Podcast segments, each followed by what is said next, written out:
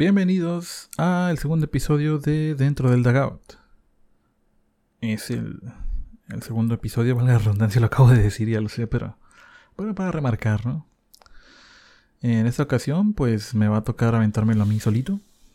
Y pues una semana más, una semana llena de noticias de béisbol. En ámbito mexicano, pues los Leones de Yucatán consiguiendo el campeonato, viniendo de atrás, remontando un 3-1 en la Serie del Rey ante los Sultanes de Monterrey.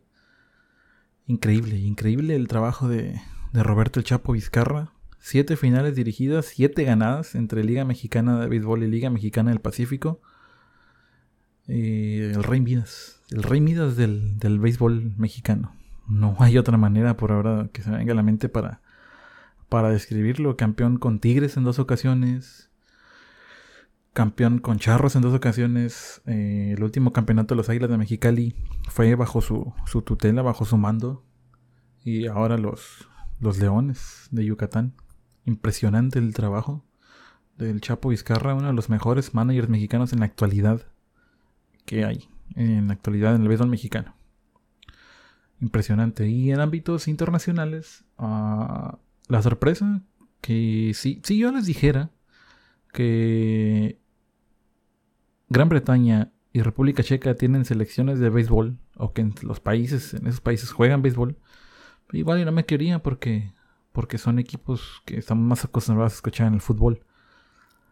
Pero yo creo que sería más impresionante, o al menos así lo veo yo, si les dijera que los dos ganaron el pase y van a estar en el Clásico Mundial el próximo año. Los dos le ganaban a España y lograron su pase. Va a ser la primera vez en la historia que, las, estas dos selecciones van al, al Clásico Mundial. Y no cabe duda que el béisbol nunca deja de sorprendernos. Jamás deja de sorprendernos. Y pues ahí está. Eh, Gran Bretaña de manera eh, de alarido. Espectacular. En 10 entradas dejó tendido a, a España. Les ganó 19. En duelo de de ganadores con boleto directo al, Clásico Mundial.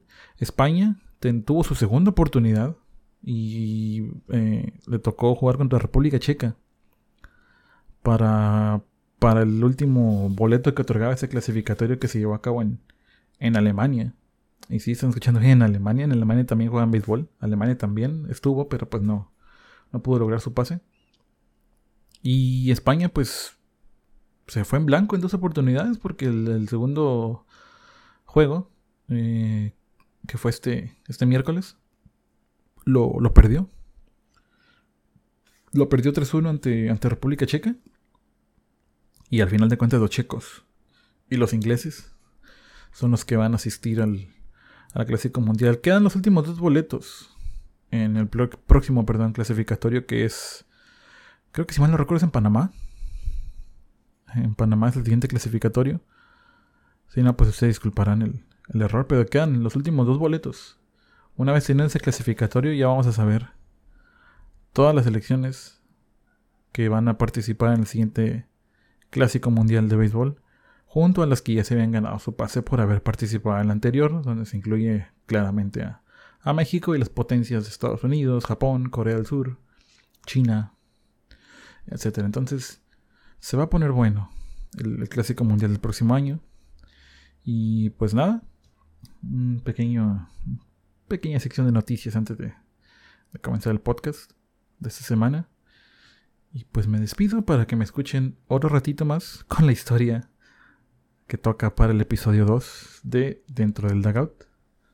Los escucho de nueva cuenta al final. Que lo disfruten. Bienvenidos a Dentro del Dugout, un podcast en el que cada semana vamos a hablar de una historia relacionada al béisbol que por alguna u otra situación vale la pena recordarla. Una historia que se quedó guardada en algún rincón dentro del dugout en un estadio de béisbol. Esta semana, pues, toca, toca estar solo. Esta vez el episodio me lo voy a entrar yo nada más. Eh, la semana pasada, en el primer episodio, tuvimos a, a Ione, que se rifó y me hizo, me hizo compañía para la historia de, de la noche de cerveza a 10 centavos, el Tencent Beer Night. Esta ocasión pues toca estar solo eh, y pues aprovechando las fechas, septiembre, mes que todos los mexicanos pues sabemos que, qué sucedió, qué marcó, ¿no?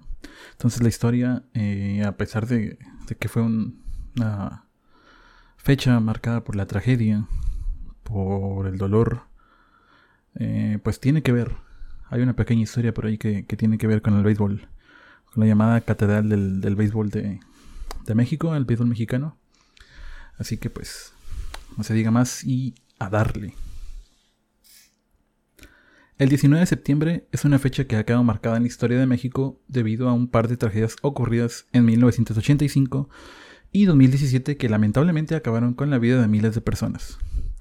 Para el episodio de hoy eh, vamos a enfocarnos, vamos a hablar sobre el suceso que ocurrió en 1985. En aquel año, eh, un 19 de septiembre, un terremoto de 8.1 grados en la escala de Richter, con epicentro cercano a la costa de Lázaro Cárdenas, Michoacán, azotó los estados de Guerrero, Michoacán, Jalisco, Colima, así como el estado y la Ciudad de México. Ante la falta de una cultura de protección civil en el país, la falta de protocolos de cómo actuar frente a un suceso de esta índole y la falta de recursos para grandes catástrofes, la situación vivida en el centro y sur del país causó un caos generalizado que llevó a la propia sociedad civil a organizarse entre ellos mismos para ayudar en labores de rescate y asistencia de víctimas en una de las escenas de mayor solidaridad perdón, en la historia de México. La falta de todo lo mencionado anteriormente provocó que uno de los estadios con mayor historia en el béisbol mexicano fuera transformado en una mega morgue para restos no identificados de víctimas mortales en espera de ser reclamados por familiares cercanos. En este caso me refiero al ahora demolido, ya antiguo, este, extinto Parque Delta o Parque del Seguro Social, considerado por mucho tiempo la, catedral del béisbol mexicano y donde prácticamente inició todo, todo en el, en el país. Vamos a hablar un poquito de la historia de ese estadio. El Parque del Seguro Social o Parque Delta fue un estadio de béisbol en la Ciudad de México que fungió como casa de los Diablos Rojos del México y los Tigres Capitalinos del Distrito Federal. Eso ya en, sus últimos años, ¿no? en sus últimos años.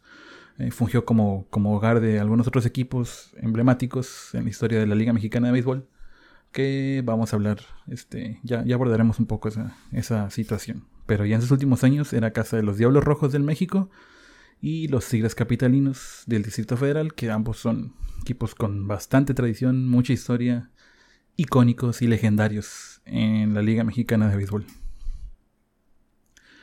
Entre 1925 y 1936 se jugaba béisbol solamente los fines de semana. Eh, dicho inmueble era propiedad de Ernesto Carmona y en aquel entonces se conocía como el Parque Franco Inglés.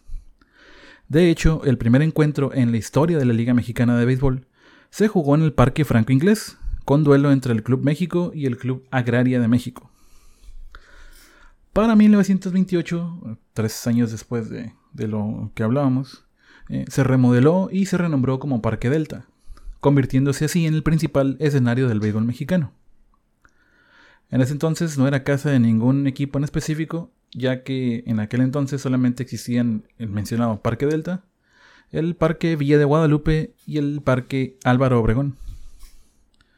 Eh, para 1939, eh, sobre la barra del Jardín Central, se colocó una placa con los nombres de los que se consideran los primeros inmortales del béisbol mexicano. Esto fue gracias a la iniciativa del cronista Alejandro Aguilar Reyes, que es mejor conocido en el ámbito del béisbol mexicano como Frainano. En aquel entonces él puso la idea en marcha a través de su diario deportivo La Afición, un diario con muchísima tradición en el país y que hasta la fecha sigue circulando todavía. Eh, y en aquel entonces eh, los aficionados fueron quienes votaron por quienes consideraban eh, que merecían el honor de ser exaltados a lo que sentó las bases de lo que hoy en día es el, es el Salón de la Fama. los elegidos fueron Lucas Juárez, Antonio Lañiza, Julio Molina, Leonardo Alanís y Fernando Barradas. Ellos cinco fueron los primeros, los que se consideran los primeros inmortales en la historia del béisbol mexicano. Un año más tarde, en 1940, eh, volvió a ser remodelado y se convirtió en hogar de los equipos más importantes de aquella época, los Diablos Rojos del México y los Azules de Veracruz. En ese entonces, perdón, en ese entonces el parque ya estaba más que establecido como la Catedral del Béisbol en México. Eh, seis años más tarde, el 16 de mayo de 1946, la superestrella de grandes ligas Babe Ruth se presentó en una exhibición de bateo en el Parque Delta. Para ese entonces, Babe Ruth ya estaba retirado y ya estaba enfermo del cáncer que lo, que lo aquejaba y que al final pues fue el que, el que terminó acabando con su vida, ¿no? De hecho, se presentó, si mal no recuerdo, dos días. El primer día trajeado, de gala, ante los aficionados. Y el siguiente día ya se presentó con un uniforme. Uniforme de, de bateo. E incluso conectó un cuadrangular en el, en el Parque Delta. El que muchos uh, consideran su famoso home run 716, si mal no recuerdo. 715, perdón. La prensa especializada en aquel entonces consideró que ese había sido el home run 715 de su carrera, aunque claro, pues para los registros de, Major League esto ya no contó, porque pues como mencioné ya, ya estaba retirado. En 1952 el parque sufrió una de sus mayores tragedias, aparte de la que vamos a mencionar, la que vamos a abordar más adelantito. En aquel entonces se jugaba un duelo entre los Diablos Rojos y los Rojos del Águila de Veracruz, cuando una parte de las gradas del estadio, que eran de madera, se derrumbó. Esto causó la muerte de dos jóvenes aficionados que perdieron la vida aplastados y otro tanto de decenas de aficionados quedaron heridos por el accidente. De hecho, de ese accidente apenas si hay registros, apenas se tienen referencias. En lo personal yo ni siquiera pude encontrar el nombre de las víctimas, ni siquiera el día en que sucedió, o sea, te dice el año, pero esto se debe a que en aquel entonces solamente se, atribuyó a que la madera estaba en mal estado. Y para no manchar tanto la historia, tanto del béisbol como del estadio, pues prácticamente ese accidente se, se borró de la historia. O sea, la muerte de esos fanáticos desafortunadamente quedó en el olvido. O sea, se tienen registros de que hubo ese accidente. Sin embargo, no, no hay eh, más información no hay una placa conmemorativa, no hay alguna mención que se haga sobre el accidente. Como les comento, yo ni siquiera encontré ah, nombres, fecha exacta, edades. Simplemente se sabe que fue en 1952 que jugaban los Diablos Rojos contra los Rojos del Águila y que fueron dos jóvenes. Y no hay más detalles, o al menos yo no encontré más, más detalles al respecto.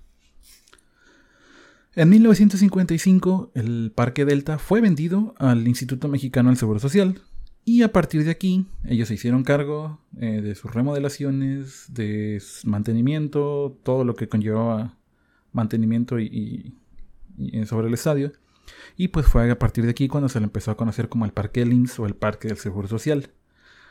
Quizá algunos de la audiencia recordarán haber asistido a ese parque, quizá algunos otros pregúntenle a sus papás o sus abuelos y seguramente tienen recuerdos de haber este, asistido al, Parque del Seguro Social. Eh, oficialmente el parque se reinauguró el 8 de marzo con un duelo entre los gigantes de Tokio. En aquel entonces mm, no eran lo que son actualmente. hoy en día es un equipo muy icónico en Japón. Para los 50 no lo era tanto. Pero pues haber traído un equipo de Japón a jugar contra una selección, vamos a llamarle armada entre comillas, eh, mexicana, con varios peloteros de renombre de aquel entonces, pues sí fue algo que llamó la atención. De hecho, la selección eh, mexicana le ganó al equipo de Tokio el, juego 7 carreras a 0.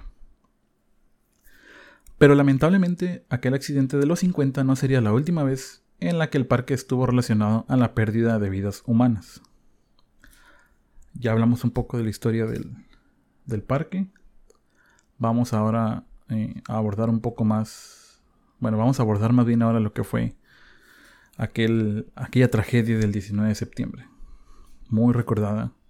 Y que ahora pareciera que hay algo que el centro y sur del país le deben al universo, a la madre naturaleza, porque es, increíble que, que cada 19 de septiembre se produzca un, un movimiento eh, bastante, bastante fuerte. Desafortunadamente recordamos, tenemos un poco más presente el de 2017 donde pues nuevamente hubo eh, caídas de edificios, pérdidas humanas, no tanto como en el 85, en este caso porque pues ya la sociedad está un poquito más preparada en cuanto a cómo reaccionar a los sismos.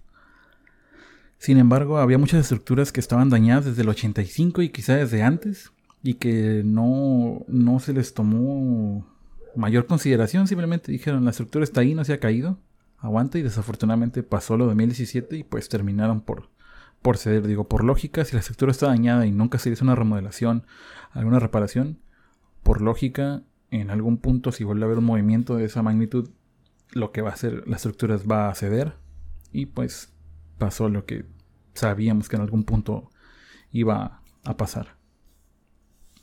Pero bueno, volviendo al, al sismo del 85, eran las 7.17 de la mañana del jueves 19 de septiembre de 1985. La mayoría de la ciudadanía en la Ciudad de México, valga la redundancia, o de la población, cambiemos un poco, la mayoría de la población en la Ciudad de México estaba apenas iniciando su, su día jueves. Eh, algunos estaban en sus primeros minutos de jornada laboral, los pequeños estaban por entrar a sus clases, pero nadie imaginaba la tragedia que estaba por suceder. Un sismo de 8.1 grados en la escala de Richter, con origen en el Océano Pacífico, cerca de la desembocadura del río Balsas en la costa de Michoacán, sacudió a las zonas centro, sur y occidente del país. La Ciudad de México fue uno de los puntos donde se, resintió perdón, bastante este movimiento. Durante los siguientes cuatro minutos, el suelo no dejó de temblar, afectando estructuras, derrumbando edificaciones y provocando el caos y pánico en toda la población, que no supo cómo responder ni qué hacer durante esos cuatro minutos que parecieron eternos. Una vez que dejó de temblar, vino el caos generalizado. Además de los derrumbes, el transporte público se vio suspendido la circulación de las vialidades sufrió afectaciones y cortes y la población estaba totalmente desorientada. Los que lograron escapar de los edificios colapsados buscaban una explicación a lo que recién había sucedido, mientras que aquellos que quedaron atrapados entraban en la desesperación de que alguien los auxiliara. La ausencia de una respuesta inmediata por parte de las autoridades fue notoria al instante. Incluso el propio presidente del país, Miguel de la Madrid, tardó 36 horas en dirigirse a la nación. 36 horas en dar un mensaje sobre qué es lo que había sucedido, 36 horas en analizar el siniestro que habían sufrido, 36 horas en decir hay tantos edificios, o sea, creo que ni siquiera eso, no tenían un conteo tal cual todavía de las, de las afectaciones, de los derrumbes, de qué edificios se habían caído en aquel entonces, edificios eh, históricos o que parecían que iban a estar ahí por la eternidad, como el Hotel Regis, los edificios de Televisa, hospitales, eh, se dieron, colapsaron ante el, ante el movimiento telúrico. La falta y tardanza de las acciones ya mencionadas por parte de las autoridades, del gobierno, eh, de la protección civil, eh, Cruz Roja, bueno, de cualquier eh, nivel de, autoridad que, pueda pensar, provocó que la población tomara en sus manos las labores de rescate. O sea, lo que es paramédicos y eso, pues claro, Cruz Roja siempre ha estado al pie del cañón, listo para atender, pero pues es un, fue un evento que sobrepasó a todo, todo. O sea, ambulancias ocupadas, hospitales con el derrumbe de tres hospitales que vamos a mencionar, eh, a su máxima capacidad. Todo esto va a llevar a que desafortunadamente el parque del Seguro Social se convirtiera en algo que no recibió béisbol. Al contrario, todo lo contrario. La autoorganización de, de brigadas de rescate fueron reforzadas por grupos scouts, estudiantes de medicina, de ingeniería y de ciencias. Se improvisaron estaciones de auxilio, la gente donaba artículos y ayudaba como le fuera posible al desastre, incluido la remoción de escombros a mano limpia, regalar linternas, cascos de protección, entre otras cosas. Gran parte de la población habilitó sus automóviles o motocicletas propias para trasladar a víctimas o víveres ante la saturación de vehículos de auxilio, lo que les mencionamos, las ambulancias eh, yendo y viniendo eh, a tope, eh, trabajando a tope, los paramédicos. Entonces, fue donde la población, ahora sí que como dicen, se extendió la mano. Sí, se dijo, bueno, no hay ambulancias, pero mi carro está ahí, no sufrió daño alguno, puede ir y venir. Me acerco a tratar de, movilizar eh, gente herida, a llevar víveres, a llevar material, a llevar herramientas. Las motocicletas que tienen hasta cierto punto un poquito más de acceso entre ciertas... Por, por, tamaño, ¿no? Hablando por tamaño, eh, pueden pasar más fácil por algunas vialidades que, que, donde los automóviles no podían. Entonces toda la gente comenzó a decir, bueno, yo ayudo, ¿en qué ayudo? ¿Cómo ayudo? Sé o no sé hacer esto, pero no importa, yo voy a echar la mano. Eh, estaban, estaban, no estaban preparados, claro, pero estaban listos para ayudar sin importar lo que se necesitara hacer. De acuerdo a cifras oficiales del gobierno federal, 412 edificios quedaron destruidos y 5.728 quedaron, edificios perdón, quedaron afectados. A las afueras de los edificios que colapsaron se armaron campamentos improvisados para poder organizar las tareas de rescate, así como alimentar a los voluntarios heridos y familiares que estaban a la espera de noticias de sus allegados que estaban atrapados bajo los escombros. Esto es a las afueras, o sea, al pie de donde estaban los escombros, los, los edificios caídos. Empezaban a hacer campamentos improvisados, empezaban a, a, las cosas que les mencioné que estaban donando, ¿no? Alimento, eh, medicinas. Eh, incluso los medicamentos eran trasladados por cadenas humanas para que primero fueran inspeccionados, a ver si, si no estaban eh, caducados, si eran, si eh, servían para lo que, lo que estaban buscando, si se podían administrar sin, bueno, o sea, tenían apoyo de, gente, estudiantes de medicina o alguno que otro médico, pero igual tenían que inspeccionarse y si todo estaba bien ya se, se administraban a los, se suministraban, perdón, a los heridos. El Hospital General de México, así como el Hospital Juárez y el Centro Médico Nacional del IMSS colapsaron debido al sismo. Esos edificios, esos tres que acabo de mencionar, eran de las pocas instalaciones médicas en la Ciudad de México, México perdón, que contaban con morgues. Atentos aquí. ¿Sí? Porque la palabra morgue es, es clave en esa historia.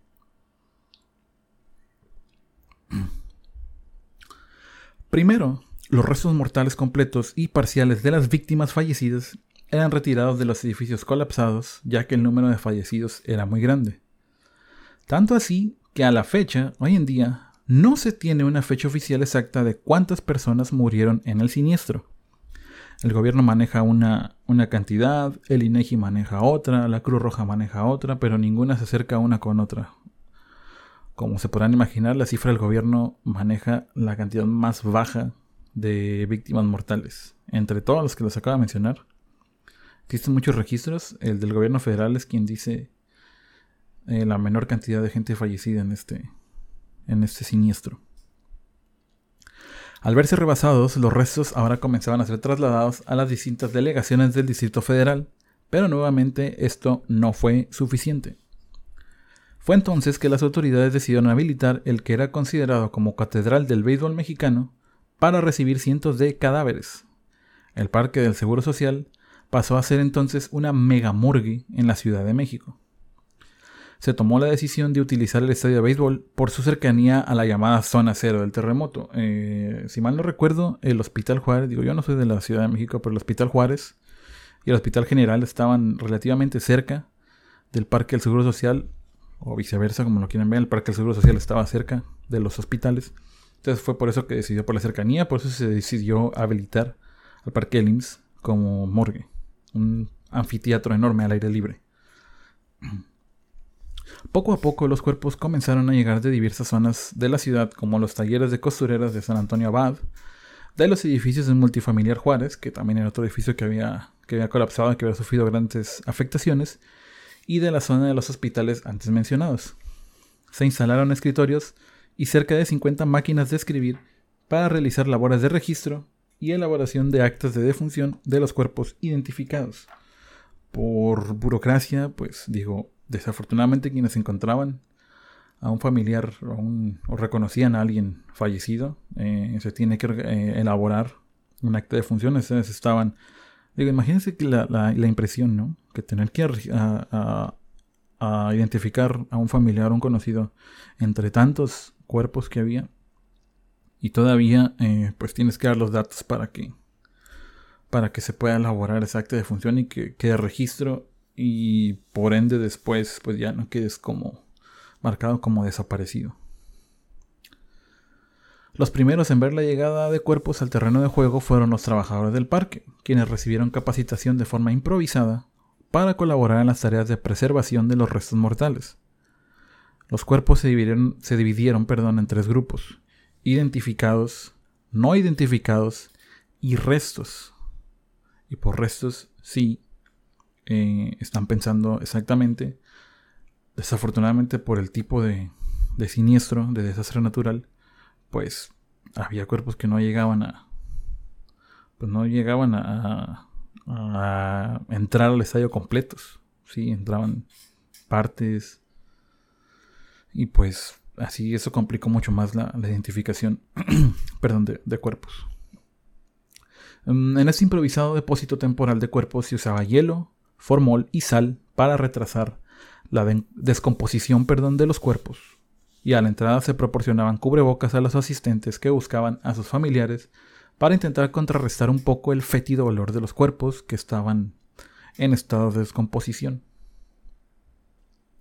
La morgue al aire libre también se convirtió en lugar de construcción de ataúdes improvisados que eran fabricados de madera para colocar los cuerpos que no dejaban de llegar al parque. Los trabajadores del parque también eran parte de las tareas de vigilancia, vigilancia, y control de la gente, que asistía con la esperanza de al menos encontrar el cuerpo de algún familiar. Me refiero al menos, eh, ya que muchas personas siguen en, como les mencionaba, siguen en calidad de desaparecidos, no se sabe qué pasó con ellos. Hay gente que, que a pesar de remover escombros nunca se encontró, o quizá, como les menciono, tal vez alguna parte, pero no se sabe, o sea, por huellas dactilares tal vez algunos se, se, se identificaron, pero realmente nunca se supo. Hay mucha gente que nunca se supo si vivió o murió después de la tragedia. Así que pues para mucha gente al menos darle sepultura a una despedida pues ya era un pequeño consuelo o, alivio a, la diferencia de, de estar con la desesperación y la incertidumbre de, no saber qué pasa con el, con el familiar o el conocido, ¿no? Debido a que los cuerpos llegaban y llegaban, se tomó la decisión de sepultar a las víctimas en las fosas comunes de San Lorenzo Tezonco San Nicolás Tolentino y Dolores a aquellos cuerpos que no habían sido identificados luego de 15 días. Se tomó eh, el margen de 15 días para evitar que el estadio se convirtiera en, en, un foco de infección para la población, por lo mencionado, que serán en calidad de, descomposición. El hielo y el formol no iban a hacer todo el trabajo, eso era para tratar de, de detener el proceso un poco, o al menos la, pues el, fuerte olor que, emana un cuerpo en descomposición. Pero pues mm, es al aire libre, no tienes... Eh, definitivamente no son instalaciones para, para conservar cuerpos. Y pues después de 15 días para evitar eh, enfermedades que se propagaran por, por, mantener tanto tiempo un cuerpo en, descomposición, pues se tomaba la decisión de, enterrarlos en, en fosas comunes. Más de 2.500 cadáveres fueron trasladados al Parque del Seguro Social. Esto de acuerdo a cifras publicadas por el ahora extinto Departamento del Distrito Federal, que hoy en día vendría siendo el gobierno o la jefatura de gobierno de, la Ciudad de México. Los cuerpos llegaban en camiones, camionetas, autos compactos e incluso hasta eran, eran, llevados a pie, por lo que les comento de la cercanía con la llamada zona cero. Si había posibilidad, este, este, para tratar de desahogar un poco el espacio o, llevarlo a identificación o algo, se llevaban a pie. La escritora, escritora perdón, Elena Poniatowska relata en su libro Nada, Nadie, las voces del temblor lo siguiente. Llegamos al parque de béisbol del Seguro Social en Cuauhtémoc y Obrero Mundial, al que conocen como el Parque Delta, y se me cerró la garganta de la impresión. Empezamos a bajar de la combi todo el material, el formol, los tambos de desinfectante, los fumigadores. Entonces vi el estadio.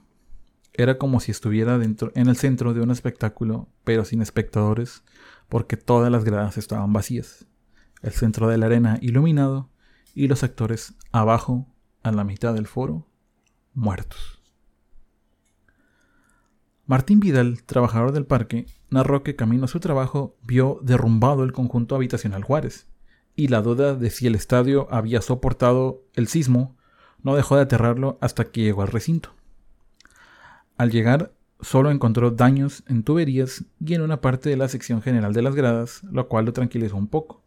Pero esta tranquilidad no le duró mucho porque recibió una llamada de parte de personal del Seguro Social, del IMSS, diciéndole que otorgara las facilidades ya que llegarían ambulancias a dejar cadáveres en el césped, en el terreno de juego. No existía aún un sistema de registro que permitiera llevar contabilidad de personas fallecidas, heridas y desaparecidas por el siniestro, lo que les comentaba, por eso es que se instalaron las máquinas de escribir para hacer actas de defunciones, podríamos llamarlas improvisadas, pero de algún otro modo servían como registro y comenzaban a descartarse o a, pues sí, a descartarse ciertos nombres de las búsquedas, que decían, oye, mi familiar este, está desaparecido, y algún otro familiar o conocido lo, identificaba desafortunadamente eh, ya muerto en, en, el, en el Parque Delta o en el Parque del IMSS. Y pues bueno, ya sabes que se encontró sin vida, pero pues está ya identificado. De hecho, fue hasta cinco días después del 19 de septiembre que la UNAM instauró un, instauró un sistema basado en tres computadoras Borg 7800. Son computadoras eh, un poco ya, pues claro, estamos hablando del 85, ya viejas, pero que en aquel entonces sirvieron para estar llevando el registro de las personas desaparecidas, de las personas que estaban en hospitales o que estaban siendo tratadas por heridas y pues desafortunadamente también de las personas que habían perdido la vida. Al día siguiente y cuando la ciudad aún estaba intentando asimilar lo que había sucedido, una réplica de 7.5 grados ocurrió a las 5.37 de la tarde. Este nuevo movimiento provocó el colapso de otros 20 edificios y dejó en estado crítico otros tantos que ya estaban vulnerables por el primer sismo. Si bien el estadio no sufrió daños estructurales por los sismos, sí sufrió daños en cuanto al ánimo y percepción de los habitantes de la ciudad. La población no podía evitar pensar en que en ese terreno donde se jugaba béisbol habían estado postrados cientos de cadáveres. Tras este triste episodio, el parque nunca volvió a ser el mismo. Se quedó una fría sensación de muerte en el interior del estadio. En 1999, el Instituto Mexicano del Seguro Social anunció que vendería el estadio. A pesar de los esfuerzos de los empresarios Alfredo Harpelú, dueño de los Diablos Rojos de México y los Guerreros de Oaxaca, y Carlos Peralta, dueño de los Tigres Capitalinos en aquel entonces. Y no, se logró concretar la, compra. Todo esto a pesar de que entre, los, entre el esfuerzo de ambos ofrecieron 90 millones de pesos. No se logró concretar la compra y al final eh, el inmueble fue vendido a la empresa Autocamino Central. En ese entonces, en el 99, ya el Foro Sol ya estaba construido. Entonces, haber eh, vendido ya se tenía un, suplente para, para, el inmueble, para el parque del Seguro Social. Pero pues es un estadio que cuenta demasiada, demasiada historia. Entonces la venta sí fue algo que conmocionó al mundo del, del béisbol mexicano. Porque pues se estaban despidiendo de prácticamente donde empezó todo. Y la Liga Mexicana de Béisbol, a pesar de las creencias de muchos, eh, fue la primera liga deportiva instaurada tal cual en México, en todo el país. No fue la liga de fútbol, no fue la liga eh, de algún otro deporte, fue la liga mexicana de béisbol en 1925. Estamos hablando de ya hace, hace sus, sus años. Pero, pero sí, hace casi ya este, se acerca, cerca por ahí del 100 aniversario, ¿no? Pero sí, hace casi 100 años la Liga Mexicana de Béisbol fue la primera liga instaurada como tal en el país. Y todo empezó en el Parque Franco Inglés, que después se hizo Parque Delta, que después se hizo Parque del Seguro Social, y que desafortunadamente, como les mencioné, eh, pues fue vendido al final a la empresa Autocamino Central, que era un distribuidor autorizado de, de Ford. La compra en aquel entonces se hizo por 169.862.500 pesos. Mm, después, Grupo Gigante compró el parque y con otras empresas inició un plan para demolerlo. Acabaron con un pedazo de historia del béisbol mexicano y construyeron un centro comercial que hasta hoy en día existe. Está ahí, que es el famoso, en, honor al, extinto estadio de béisbol, pues el centro comercial se conoce como Parque Delta. El jueves 1 de junio del año 2000, el Parque del Seguro Social vio el último partido de su historia, con un duelo entre los Diablos Rojos del México y los Tigres Capitalinos, los dos equipos más icónicos en la historia de la capital del país, se eh, jugaban para despedir el inmueble. En ese, en ese encuentro los Diablos ganaron 9 a 7. A pesar de que el duelo empezó en el jueves, eh, tuvo un pequeño retraso por lluvia, así que al final eh, terminó por el retraso. El juego se extendió un poquito más de lo que debería en cuanto a tiempo, no entradas y finalizó en la madrugada del viernes. Antes de, este encuentro, que era correspondiente a, la temporada 2000 de la Liga Mexicana de Béisbol, se tuvo un pequeño encuentro entre veteranos de ambos equipos. Al día siguiente, el Foro Sol fue inaugurado con un duelo nuevamente de la misma serie, Tigres y Diablos, y ahora los Diablos ganaron 7 a 5. Ese duelo también tuvo un pequeño retraso de, por lluvia, pero sí se alcanzó a concretar el, viernes. O sea, empezó viernes, terminó viernes. Y pues como les mencionaba, en el 2003 el estadio finalmente fue demolido y hoy en día es un centro comercial conocido como Parque Delta en alusión a lo que antiguamente fue ese terreno en la Ciudad de México.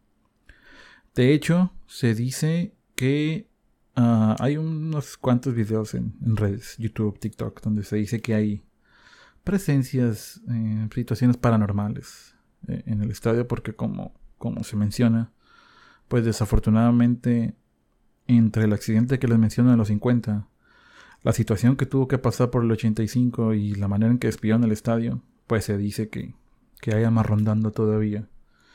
Y hay videos de supuestas apariciones en redes, eh, sobre todo en YouTube, de quien que se dice es gente que, que pues desafortunadamente perdió la vida en el sismo y su, y su cuerpo terminó a, fue, fue a parar al, al, al, césped, al, terreno sagrado de béisbol, donde fue, donde se esperaba que fuera reclamado, pero al final no, no, no sufrió algún, o sea, simplemente se, fue a la fosa común porque nadie fue a, reclamarlo.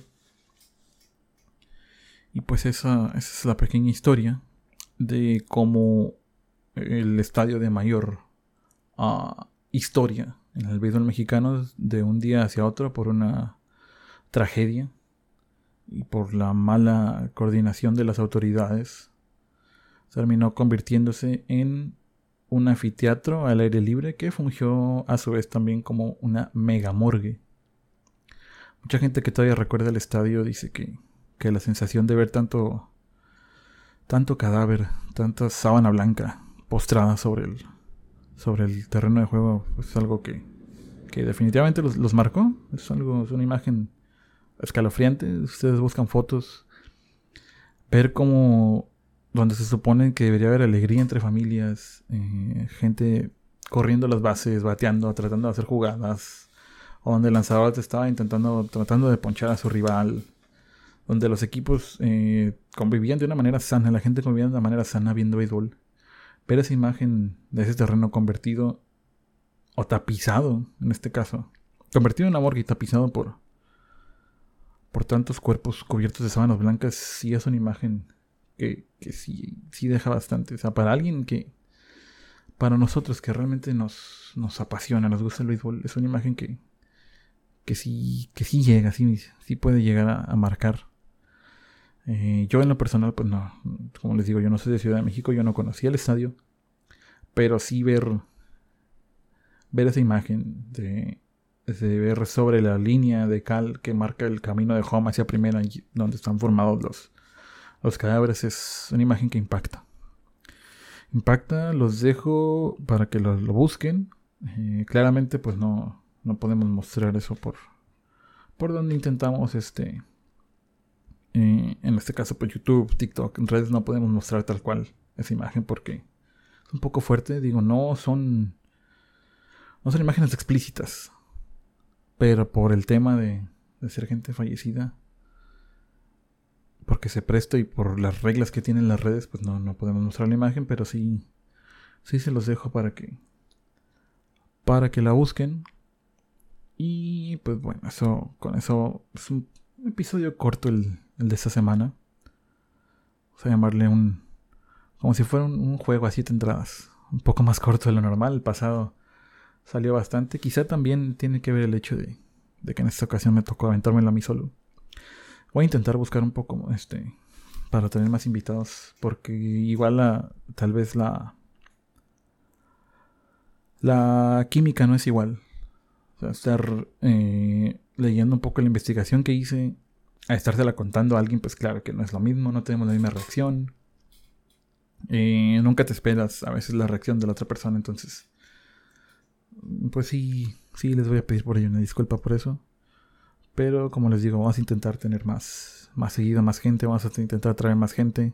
Si ustedes saben de alguien que, que, que les gustaría estar, no necesariamente tiene que ser algún experto en, en béisbol.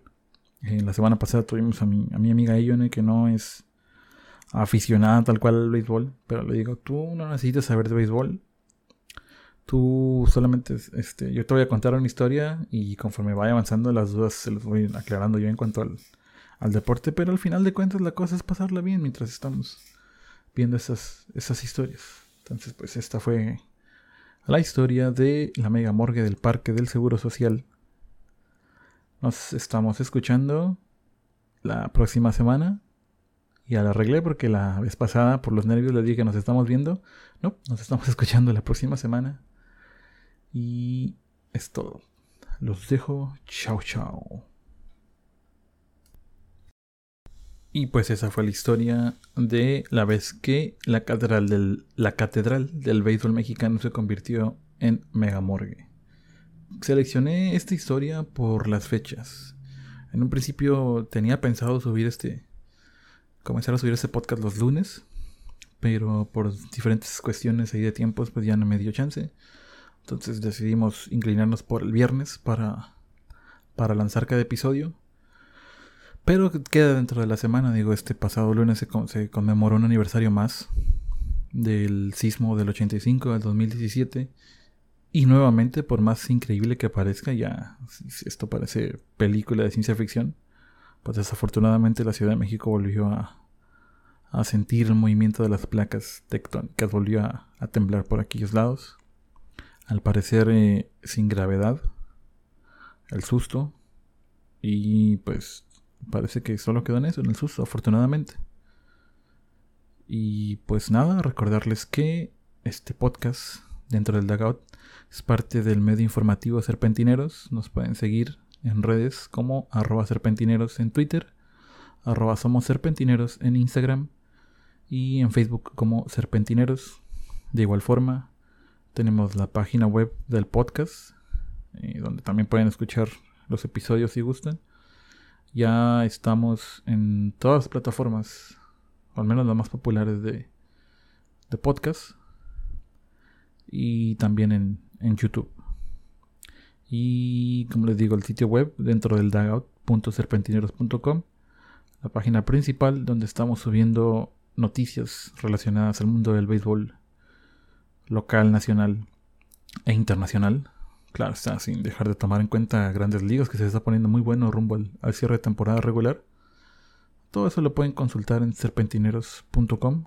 Y pues las redes sociales se están actualizando a diario por ahora, con el sitio web hemos tenido algunos problemas. No estamos actualizando a diario tanto como nos gustaría.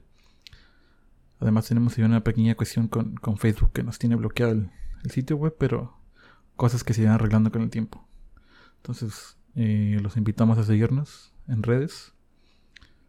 Y pues nada, nos estamos viendo el próximo viernes. Nos estamos viendo otra vez. nos estamos escuchando el próximo viernes. Eh, y quién sabe qué historia nos deparará. Quién sabe, ahí vamos a rascarle adentro de un dugout a ver qué historia encontramos. Si es de béisbol americano, nacional, mexicano, internacional. Ya lo llevarán la próxima semana. Os dejo su amigo y servidor Daniel Flores, Dani. Y pues nada, Gracias a quienes están apoyando el inicio de este pequeño proyecto. Y pues nos vemos otra vez, nos vemos. nos escuchamos el próximo viernes. Chao, chao.